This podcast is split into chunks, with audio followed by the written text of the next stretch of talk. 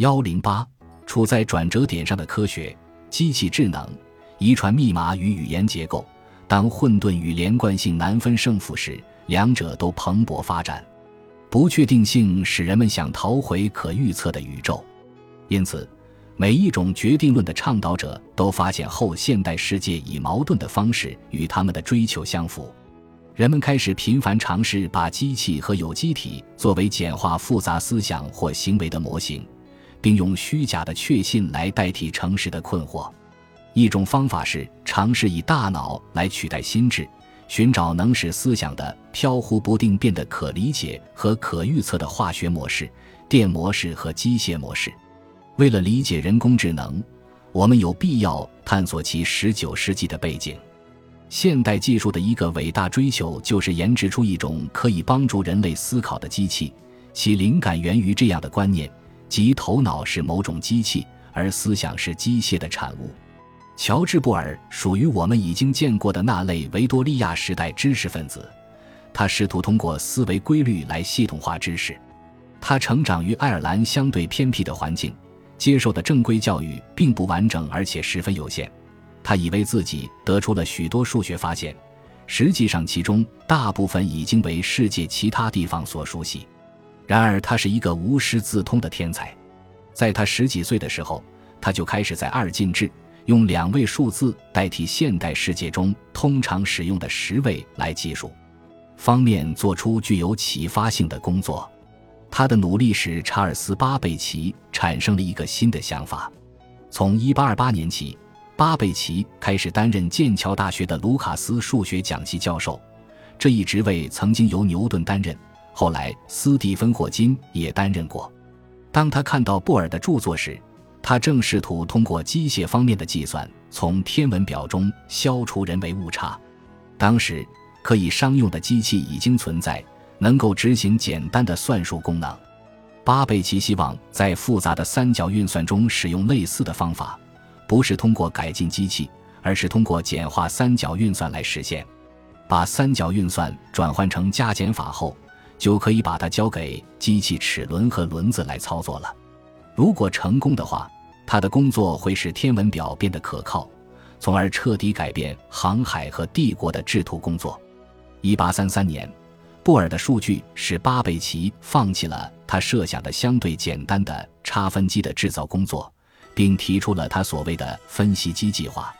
尽管是由机械操作的，但他以二进制系统进行了范围和速度都极为惊人的计算，为现代计算机的诞生打下了基础。像早期的电子计算机一样，卡片上打的孔操控着巴贝奇的设备。他的新计划比老计划更优秀，但由于官僚主义一贯的目光短浅，英国政府撤回了赞助，巴贝奇不得不自掏腰包继续研究。尽管拜伦的女儿、天才的业余数学家埃达洛夫莱斯提供了帮助，巴贝奇仍无法完善自己的机器，需要电力才能充分发挥其潜力。早期在曼彻斯特和哈佛制作的模型有小舞厅那么大，因此用处有限。但计算机与微电子技术以及电信技术同时迅速发展。到了二十一世纪初，电脑屏幕通向了地球村，使人们几乎能够及时取得联系。优势和劣势都有重要影响。信息爆炸导致头脑难以负荷，让一代人变得思维迟钝，但互联网却使工作效率成倍增长。传播知识并为自由服务，计算机革命的发展速度和范围引出了一个问题：它还能走多远？机器或许可以模仿人类的思维，这增加了人类的希望和恐惧。关于人工智能是威胁还是希望，争议越来越多。智能机器人激起了无限的期待。一九五零年，人工智能研究者崇敬的密码学大师艾伦·图灵写道：“我相信。”到本世纪末，文字的使用和受过教育者的普遍看法将发生巨大变化，人们将能够谈论机器思维，而不必担心遭到反驳。图灵预测的条件至今尚未满足，这些条件可能是不现实的。人类的智能从根本上将可能是非机械的，在人类的机器里有一个幽灵，但计算机即使无法取代人类的思维。也能影响和感染思维。计算机会摧毁记忆，还是扩展记忆的范围？他们在使信息倍增的时候，会使知识逐渐消失吗？他们会拓展人们之间的关系，还是会让反社会的人更孤僻？他们是严重缩短了注意力集中的时间，还是使多线程任务成为可能？他们会激发新艺术，还是会破坏旧艺术？他们是在榨取同情，还是在开阔视野？如果上述各种说法全部成立，那么如何取得平衡？我们才刚刚开始研究网络如何影响人的心理状态。人类可能不是机器，但人是有机体，受进化规律的制约。这就是人类的全部吗？遗传学填补了达尔文在进化论中没有描述的空白。对于任何理性和客观的学者来说，达尔文对物种起源的描述都是基本正确的，但是没人能解释将一种谱系与另一种谱系区分开的突变是如何在世代之间传递的。格雷戈尔·孟德尔在奥地利的修道院花园里种下的豌豆为此提供了解答。二十世纪初，T.H. 摩尔根在纽约市中心的一个实验室里饲养果蝇，确认并传播了孟德尔的解释：基因填补了进化过程中所谓的缺失环节。解释后代如何继承父母的特质，这一发现使进化变得不可挑战。只有那些孤陋寡闻的蒙昧无知者会向其较真。他还促使热心的支持者对这一理论抱有过高的期望，并将其延展到思想和文化等领域。可是，用进化论来解释这些领域的变化是很糟糕的选择。在二十世纪下半叶，DNA 的解码推动了这一趋势。并在此过程中深刻影响了人类的自我认知。一九四四年，埃尔温·薛定谔在都柏林的演讲中表达了对基因本质的思考，开始了这场革命。薛定谔估计 DNA 是一种蛋白质，结果却证明 DNA 是一种酸，但他对 DNA 外形的预测却相当准确。他预测 DNA 就像基本单位组成的链条，如同代码的元素一样连接在一起。人们正在寻找生命的基本要素，尤其是在英国剑桥的弗朗西斯克里克的实验室中。詹姆斯沃森在芝加哥大学生物系念书时阅读过薛定谔的著作，后来加入了克里克的团队。当他看到 DNA 的 X 射线照片时，他意识到薛定谔预测的结构有可能是真的。在伦敦的一个合作实验室里。罗莎琳德·富兰克林对克里克和沃森正在形成的想法做出了至关重要的贡献，并帮忙得到了展示 DNA 结构的照片。剑桥大学的研究小组因为不公平地对待富兰克林而受到道德上的批评，但不可否认他们的发现是正确的。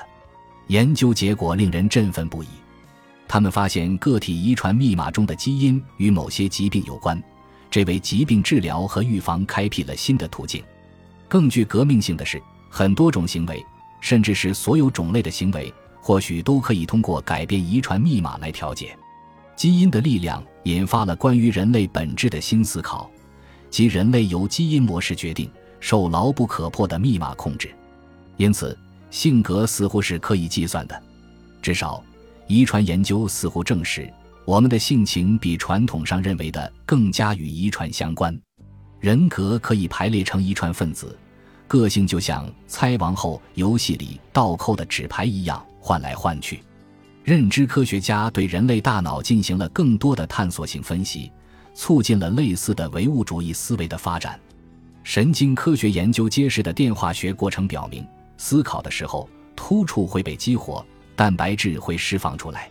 这些测量显示的可能是思维产生的影响或副作用。而不是其原因或成分，这应该是很明显的。但这至少允许我们认为，传统上被归类为心智功能的一切，可能都发生在大脑内部。心智和灵魂这样的非物质成分越来越难找到空间了。弗朗西斯克里克宣布，灵魂已经消失。同时，实验者修改了人类以外物种的遗传密码，以获得有利于我们的结果，例如。生产出更大的粮食作物，或者培养出更优良、更温顺、更可口或更易包装的动物，以供人类食用。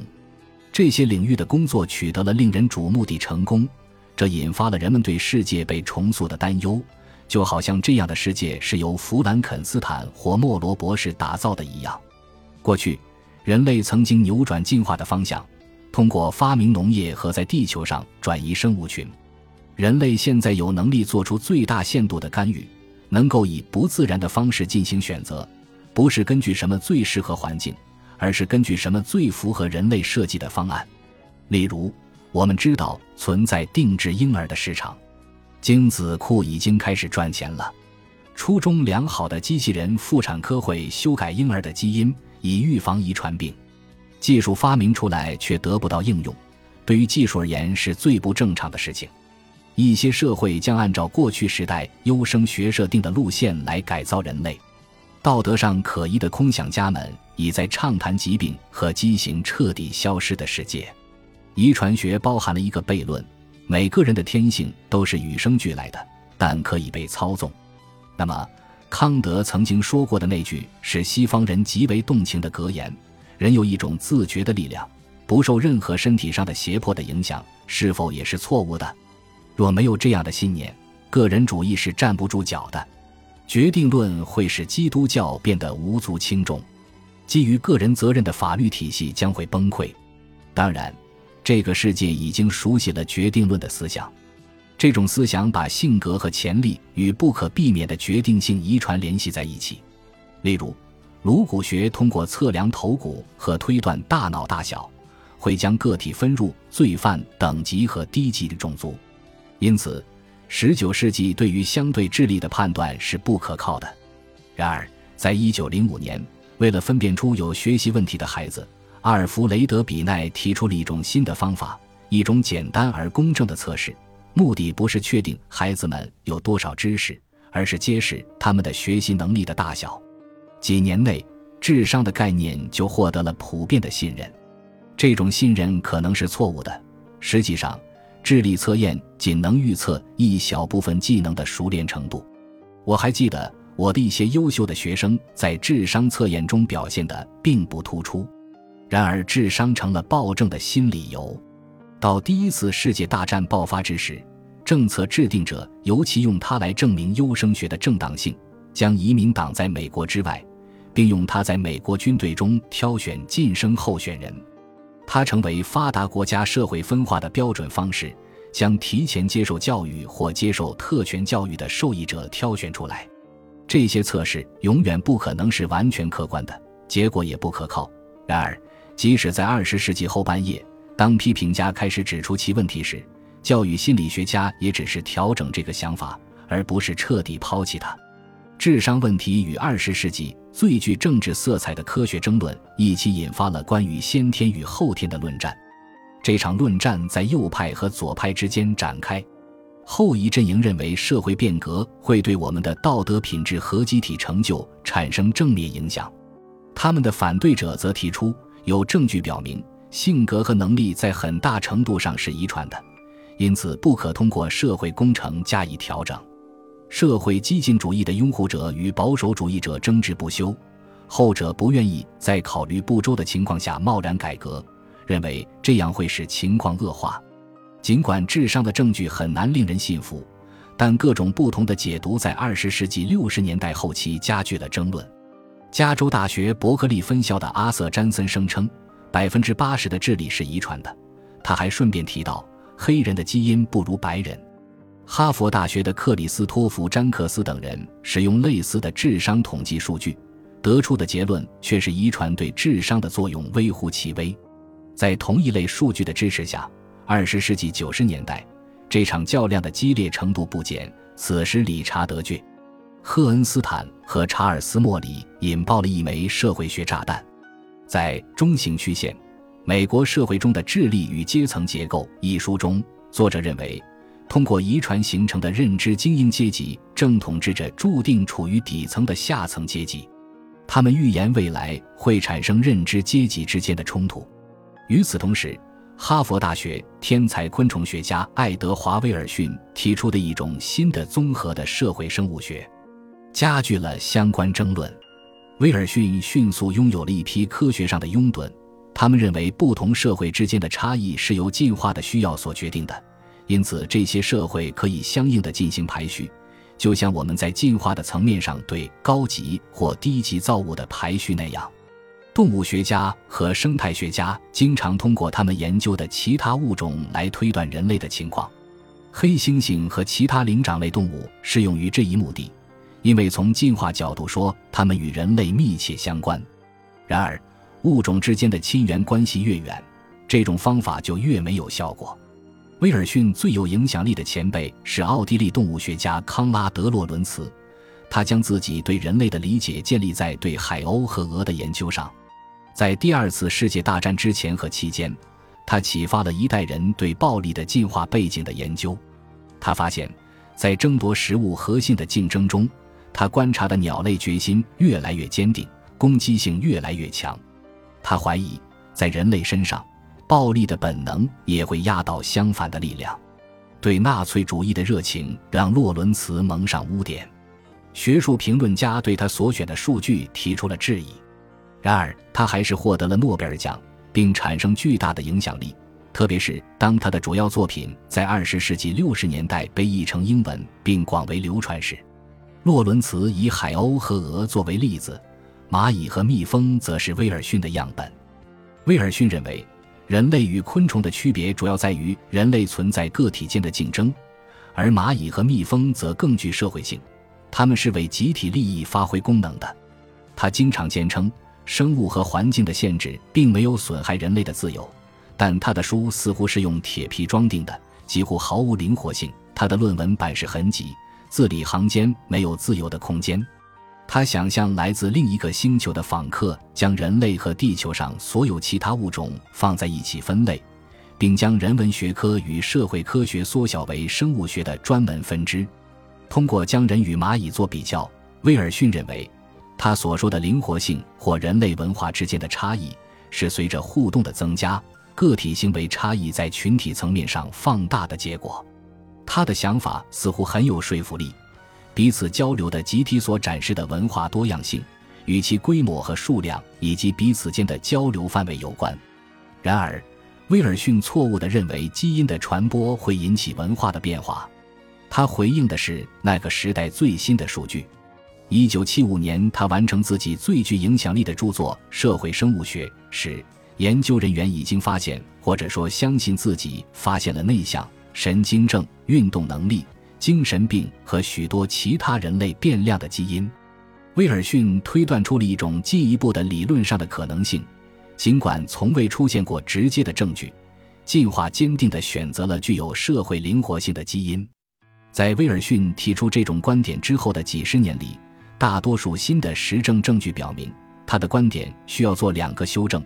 首先，基因以不可预测的各种组合以及微妙而复杂的方式影响行为，其中涉及的偶然性难以用简单的模式检测。其次，行为反过来也影响基因，后天获得的特征可以通过遗传来传递。例如，母鼠的忽视会导致其后代的基因发生改变，这些后代会成长为紧张。易怒的成年鼠，而得到母亲精心照顾的婴儿也会出于同样的原因发展出冷静的特质。在关于社会生物学的争论中，大多数人仍然维持了两个基本的信念：一是个人可以塑造自我；二是社会值得改善。然而，仍然有人怀疑，基因会使个人之间和社会之间永远存在差异，使平等成为一种无法实现的理想。其结果是抑制了改革。鼓励了二十一世纪初盛行的保守主义。一段时间以来，美国语言学家、哲学家诺姆·乔姆斯基的工作似乎支持发动反击，以恢复确定性的地位。他在政治和语言学方面都很激进。从二十世纪五十年代中期开始，乔姆斯基便一直坚持认为，语言并非仅是文化带来的结果，它是人类心智的根深蒂固的特性。他的立足点是。孩子们很快便能轻松学会语言，他指出，孩子们只通过积极的证据学习语言，而且从各种复杂的情况来看，不需要有相关的经验。儿童以他们没有听说过的方式组合单词的能力，给乔姆斯基留下了深刻的印象。他认为，与一切语言共有的深层结构相比，语言之间的差异似乎是很表面的。乔姆斯基在解释这些非凡的发现时，假设语言和大脑是联系在一起的，语言的结构天生就嵌入了我们的思维方式，所以人很容易学会说话。说它是自然产生的，完全没有问题。当乔姆斯基在一九五七年提出这一看法时，他是具有革命性的，因为当时流行的正统观念支持的是另一种观点。我们在第九章曾经探讨过这一观点。弗洛伊德的精神病学、萨特的哲学和皮亚杰的教育理论都认为，成长是从一块白板开始的。行为主义赞同一个类似的理念，即我们学习如何行动、说话和思考是由于条件作用。我们以社会认可或不认可的形式对刺激做出反应。乔姆斯基所确定的语言能力，至少从他早期的思考来看，是超出进化的范围的。他不愿意称语言为本能，并拒绝提供进化论的解释。如果他表述自己思想的方式是正确的，那么我们成为今日的自己，既非纯粹由于后天的经验，又非完全由于先天的遗传，同时也不是二者相结合的结果。我们的一部分天性是大脑固有的。乔姆斯基接着提出，其他类型的学习可能在以下方面与语言相似。这同样适用于其他领域。在这些领域中，人类能够在经验的触发和塑造作用下获得组织缜密的丰富系统化知识。类似的观念很可能还与我们如何获得科学知识的研究有关。这是因为我们的心理构成。乔姆斯基驳斥的一种观点认为，人类发明语言是为了弥补我们缺乏的进化技能。这种观点表示，动物本能的丰富程度和特异性。解释了他们为何在某些领域取得显著成就，而在另一些领域缺乏能力，而人类缺乏这种本能结构，可以自由的思考、说话和发现。乔姆斯基则认为，尽管作为一个物种，我们倾向于为自己拥有语言能力而感到庆幸，一些人甚至声称语言能力是人类的独特成就，但语言能力其实可能与其他物种的特殊技能差不多。比如，猎豹的专长是速度，牛的特殊能力是反刍，人的独特本领则是用符号来交流。本集播放完毕，感谢您的收听，喜欢请订阅加关注，主页有更多精彩内容。